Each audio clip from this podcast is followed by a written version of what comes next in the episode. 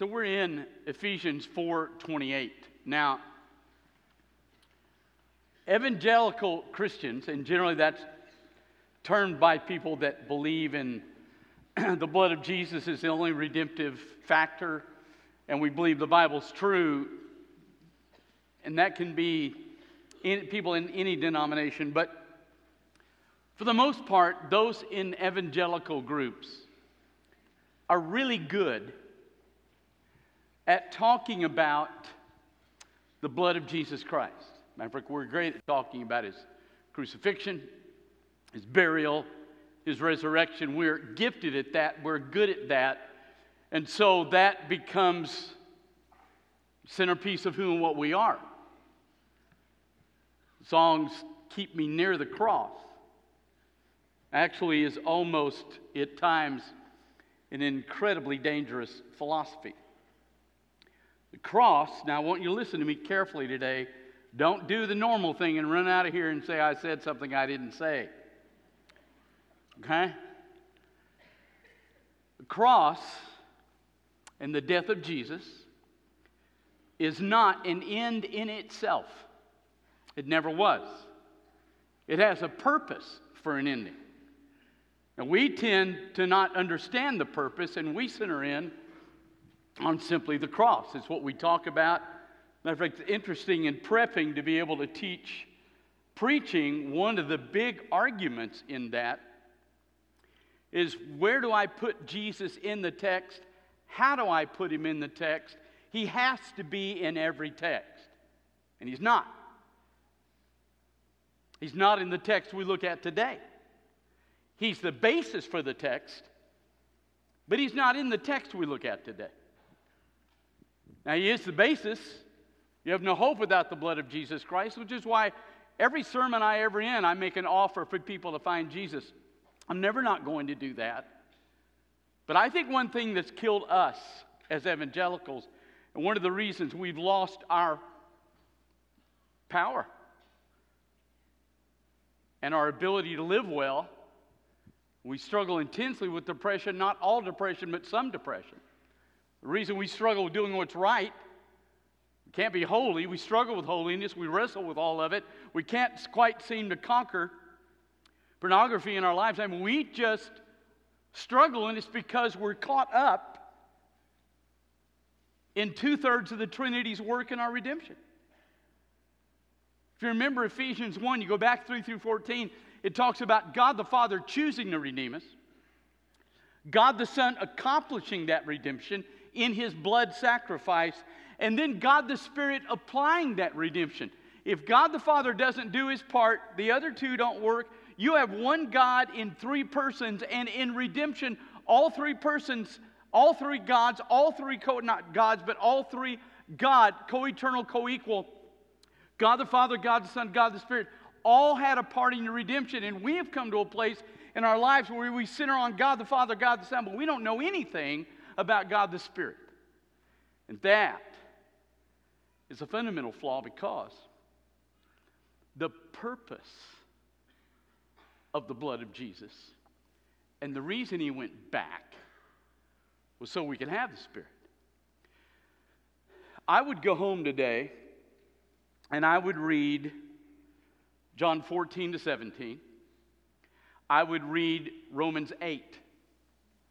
John 14 to 17 are what Jesus, he's got 11 guys with him now. Judas is gone to get the Sanhedrin to arrest Christ. They leave the upper room. They walk through the Kidron Valley. They walk up into the Garden of Gethsemane. We know what he said on that trek because it's John 14 to 17. And one of the things that he was distinct about is he said, I've got to leave or the Spirit can't come. And he has to come. And then he said, I'm not going to leave you orphaned. If Jesus had stayed and he's in Dallas, he can't be here. But the Holy Spirit has come. And he can dwell all of us. The whole purpose of the cross of Jesus, the reason he's crossing that valley, the reason he's going into Gethsemane, the reason they're going to kill him, bury him, he will resurrect, he will ascend back to heaven, he's coming back. But the reason for that is so that you can be forgiven And then, if you're forgiven, you become so holy by the blood of Jesus that God's Holy Spirit is now able to in, enter you and alter who you are. So now, once you walk through the blood of Jesus Christ, now your focus is gratitude for the blood, gratitude for the love of Father, but now allowing the third person of the Trinity to impact your life. That's why Jesus said, when, when we baptize, Jesus was very precise. You baptize in the name of the Father, the Son, and the Holy Spirit, because all three are aspects of your redemption. And we have, unfortunately, in evangelical circles, we're really good about the blood of Jesus, but we're not good at all about the Holy Spirit. So, it's the introduction. We may be here a while today. Now listen, Ephesians 4:28. Now listen to what he writes. Talks about uh, I'm sorry, Ephesians 4:30. Don't grieve the Holy Spirit of God in whom you have been sealed until the day of redemption. Now listen to what he says. He says, The Holy Spirit has sealed you. Now, here's what happens when you come to Jesus Christ, Holy Spirit speaks to you. Only eyewitness we have in the world. Because what Jesus did on the cross was 2,000 years ago. I wasn't there, I didn't see it. But the Holy Spirit did. He was there. And so now He comes, He convicts me, and He shares with me that in fact Jesus did die. I believe that, and here's what happens two things. My sins are washed away in his blood, and he gives me his holiness. This is why I don't like the word pardon, because the word pardon implies I'm just getting rid of judgment. No, no, no, no, no. You get rid of sin, and you get implanted in you his holiness, both of which allow his Holy Spirit now to, in his words, seal you. It's the same word we saw in the first chapter. It's a Greek word that was used for the king's ring. Anything that the king possessed and he didn't want anybody else to mess with, he would seal. He would put some wax on it, he would take his ring, he would put his impression in that wax, whether it was a letter, whether it was a box, whatever it was. And when you saw that seal, you knew I need to back away. So understand, you are, because of the blood of Jesus, sealed by the Holy Spirit of God. You are sealed by the third person of the Trinity. God, through the indwelling of the Holy Spirit, has declared, now listen, to the entire universe that you're His. Now, before we get into part of the text, just as an aside, because I still hear it. I see it on TV. I still hear it from people that come to me. I hear it going on in Bryan College Station at prayer meetings. Let me be clear.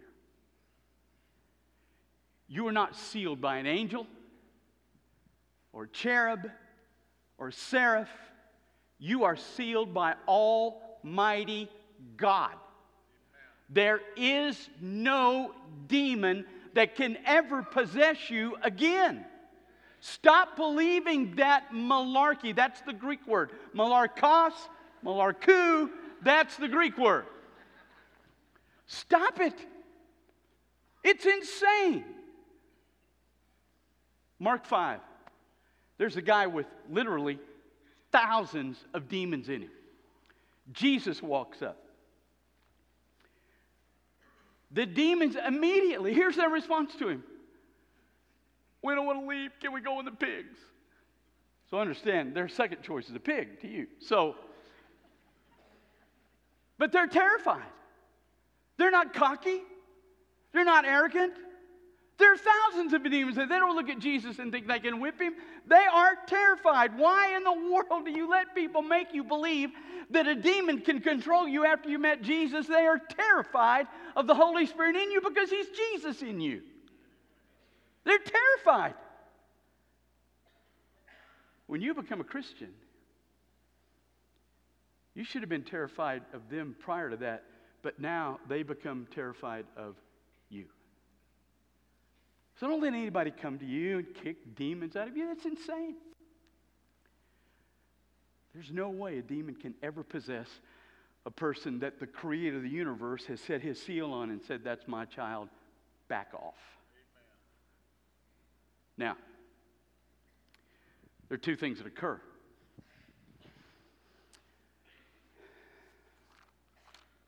Let me read you. Stay where you are. I want you to listen. Romans 8 4, here's what the Spirit does. In order that the righteous deeds of the law might be filled up in us who do not walk according to the flesh, but according to the Spirit. Romans 8 16. This same Spirit bears witness with our spirit that we are children of God. So the Holy Spirit, when He seals you, there are two things He wants to do in your life. Number one, He wants to create a relationship between you and the Father. That He's in there because of the blood of Jesus. So you're redeemed to the Father through the blood of Jesus under the direction now of the Holy Spirit of God. He wants to build in you a relationship with the Father. So it's not a bunch of rules, it's a relationship. Number two, He's going to give you the ability when he says the righteous requirements of law, it's not rules, it's whatever reflects God's glory. He's going to give you the ability now and the power. Bible says in Romans at another place, put to death the deeds of the body. He's going to give you the ability to reflect the glory of God in your life. So, He's going to indwell you, seal you. He's going to establish a relationship with the Father. He's going to give you the ability to say no to sin and yes to the Father, and to reflect the glory of God. Now, that's the purpose of the sealing. How long are you sealed? What does he say? Don't grieve the Holy Spirit of God, in whom you're sealed unto the day of redemption. How long are you sealed? To the day you die. That's the day you're fully redeemed. The world's not fully redeemed, but you are. You go home to be with the Father, everything's fine. There's a redemption coming to you. It comes at the end of your life. So you are sealed by the Holy Spirit of God until you die. That's why you can't lose your salvation. You are sealed. So, I'm safe. I have the ability to experience the Creator. I have the ability to reflect His glory. So here it is. Now, watch this. Don't grieve the Spirit of God. I want you to listen to uh, 1 Thessalonians chapter 1, verse 6. Listen to this. You became mimics of us and of the Lord by receiving the word in great affliction. Listen, with the joy of the Holy Spirit. Now, I want you to listen to me carefully today. He says, and obviously, God, and this is why we have emotions. We have emotions because we're in His image. He is an emotional being. He's not controlled by them, but He is emotional. Holy Spirit is grieved when what? When I don't show the glory of God in my life. He's grieved. There's joy in Him when I reflect the glory of God. So, the clear inference here is that I have the ability if Ephesians 5:18 we're going to look at this in a few weeks Ephesians 5:18 be filled with the Spirit. If I am controlled by the Spirit, I walk by the Spirit, I'm filled with the Spirit. He's in control of my life. Now listen. You actually have the ability, when the Spirit controls you, to know when you grieve Him and when you bring Him joy. When Jesus came out of the baptism, there was a voice from heaven said, This is my Son in whom I am what? Well pleased. You can actually sense in your soul and in your spirit when you are grieving the Holy Spirit and when you're bringing joy to the Holy Spirit. You have that capacity if you're filled with the Spirit. It's the only thing that makes sense here. How do I know I'm grieving Him? Because I can sense that. You say, well, where does conscience fit in? great question. Whoever asked that. Here it is. Now, listen. The Holy Spirit's grief and joy are tied to the glory of God. My conscience and what it feels grief and joy is tied to whatever I tie it to. It's tied to what I think. If I don't think this is wrong, then my conscience won't bother me. I can sear it in that particular area. And I'll do that same sin over and over and over because that doesn't bother me. My conscience doesn't bother me. It may bother me in this area, but not bother me here. My conscience is whatever I've tied my emotions to that I think is wrong and I think is right. So my conscience is controlled by me. The Holy Spirit's grief and joy are tied to the glory of the Father. So, what you want to do is you want to get your conscience connected to the Holy Spirit so that you deeply know what is bothering Him and what is bringing Him praise. So that in my life,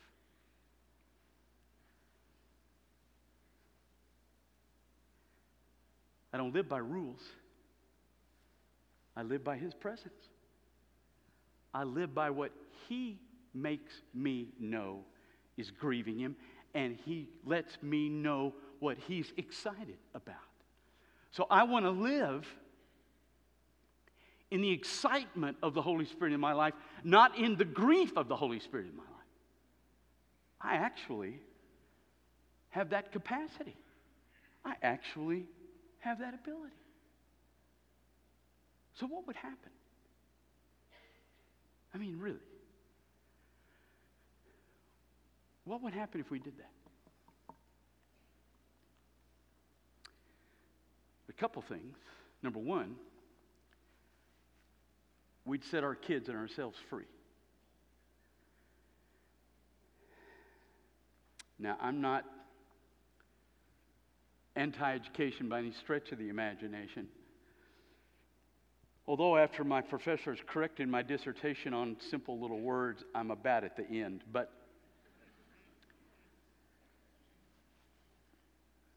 the greatest flaw in our education system today is they're killing our kids. When they teach your kid in class that evolution is not a theory, it's a fact and that those that believe in creation are nuts, that they're crazy, they're right wing fundamental Bible thumpers, which is probably what I am. But when they tell you that, and then they say, So you evolved. There's no creator, there's no design, there's no reason for you to be here. You're just here. What happens when I die? Well, don't really know, but probably nothing. Listen, and then you tell that kid to feel good about himself? How in the world can I have any sense of worth when I shouldn't even be here? I'm a product of luck and time and chance. But what the scripture would teach is that there's a creator who lost me, loved me, got me back, reinstalled himself in my life, and now I can live in his presence and know every single day I'm alive that they're wrong and the Bible's right, and there's a holy God who's indwelled my soul. I can do that.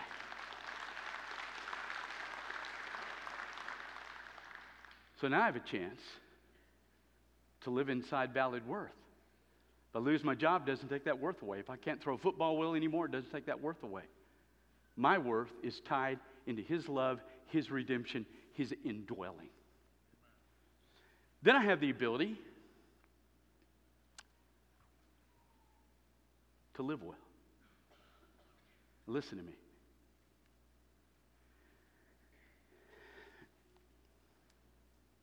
There is no sin. There is no act of righteousness God demands of you that in the power of the Holy Spirit you can't do. Nothing. If I rely on Him and trust Him. And I'm filled with Him. So I can all of a sudden, and here's the great thing I'm walking toward Christ. All right. Let me just put it on the table. Certain things in my life I've always feared. One of them was I wanted to end well. I didn't want to end badly, and I've had tons of acquaintances, tons of friends who have ended poorly. Men that I've eaten with and, and done things with, and I, and, and I thought, man, this guy, never. And I've seen so many guys end poorly. The one thing I didn't want to do is end poorly. And here's the great thing about living under the grief and the joy of the Holy Spirit. And as best you can, getting your conscience tuned to that. But what happens is, I'm walking toward hell. I get saved now. I'm walking toward Jesus. And what's the enemy going to do? He's going to try to pull me off this road. But here's the great thing if I'm living in the grief of the Holy Spirit, the minute I start over here, I'm going to sense that grief. And I don't want him to grieve. So I back up. And then I sense his joy in doing the positive aspect. So I move over here. In my marriage, there are two things he would want me to do not to love my wife well and to get intimate with someone else. So when I live in his grief and I begin to even step that way, his Holy Spirit, man, don't go. You got to take a lot of steps to get into intimacy with someone not your wife. But that can't happen if I'm living under his grief. I feel it, I don't want it, I swing back. And then he gives me the joy when I begin to love my wife the way I should. So I live inside his joy and his grief. And so the enemy's going to bug me, but he really can't pull me very far off this line because I'm living off his grief and his joy. I get pulled off the line when neither matters to me. So there's a holiness that occurs when I don't grieve the Holy Spirit of God and when I live under his joy. And then, no matter what happens, I can end well.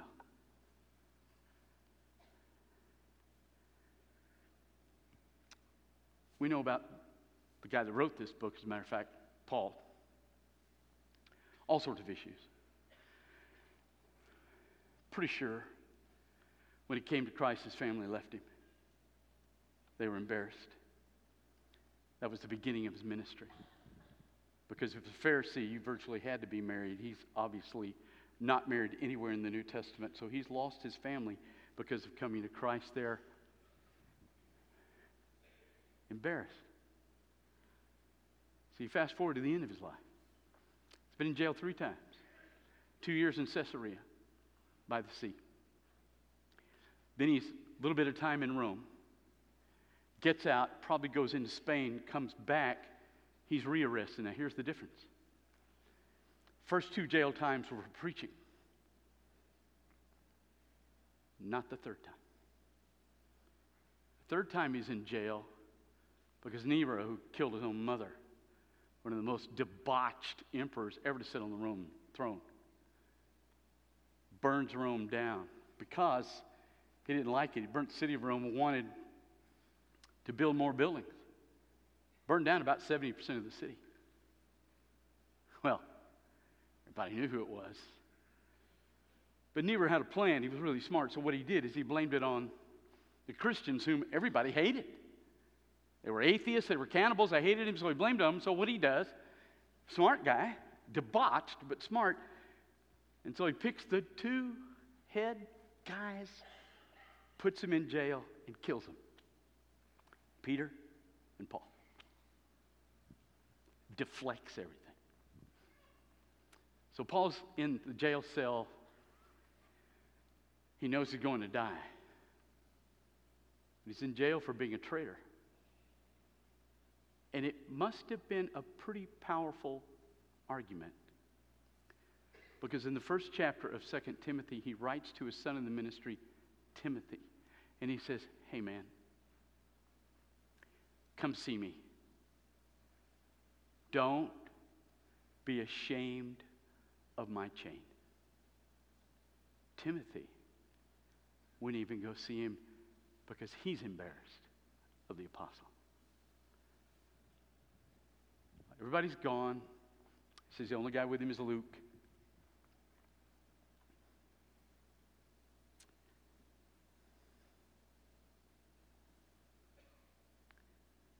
Here's last words.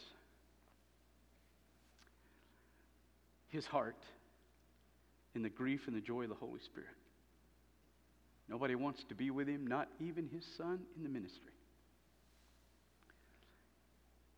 I've already been spent. Time my departure is at hand. I fought the good fight, finished the course, and kept the faith.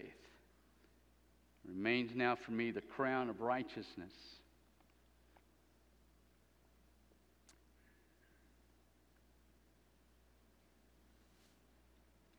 Which the Lord will deliver to me in that day.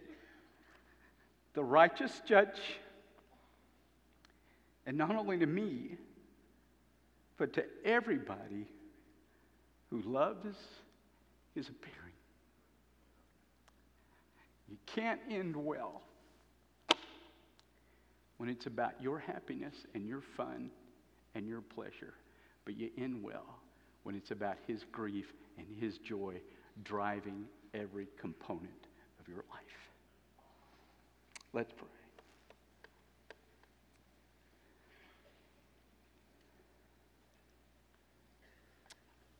Father, remind us we have in us what we need to know you and to honor you. And so, Father, anybody in this room that hasn't been doing any honor, let them know they can. Not just to be beaten up, but know they can alter. And Father, for anybody in this room that has no relationship with you, let them find your son this morning. I ask you those things in your son's name who made that possible. With your heads bowed and your eyes closed.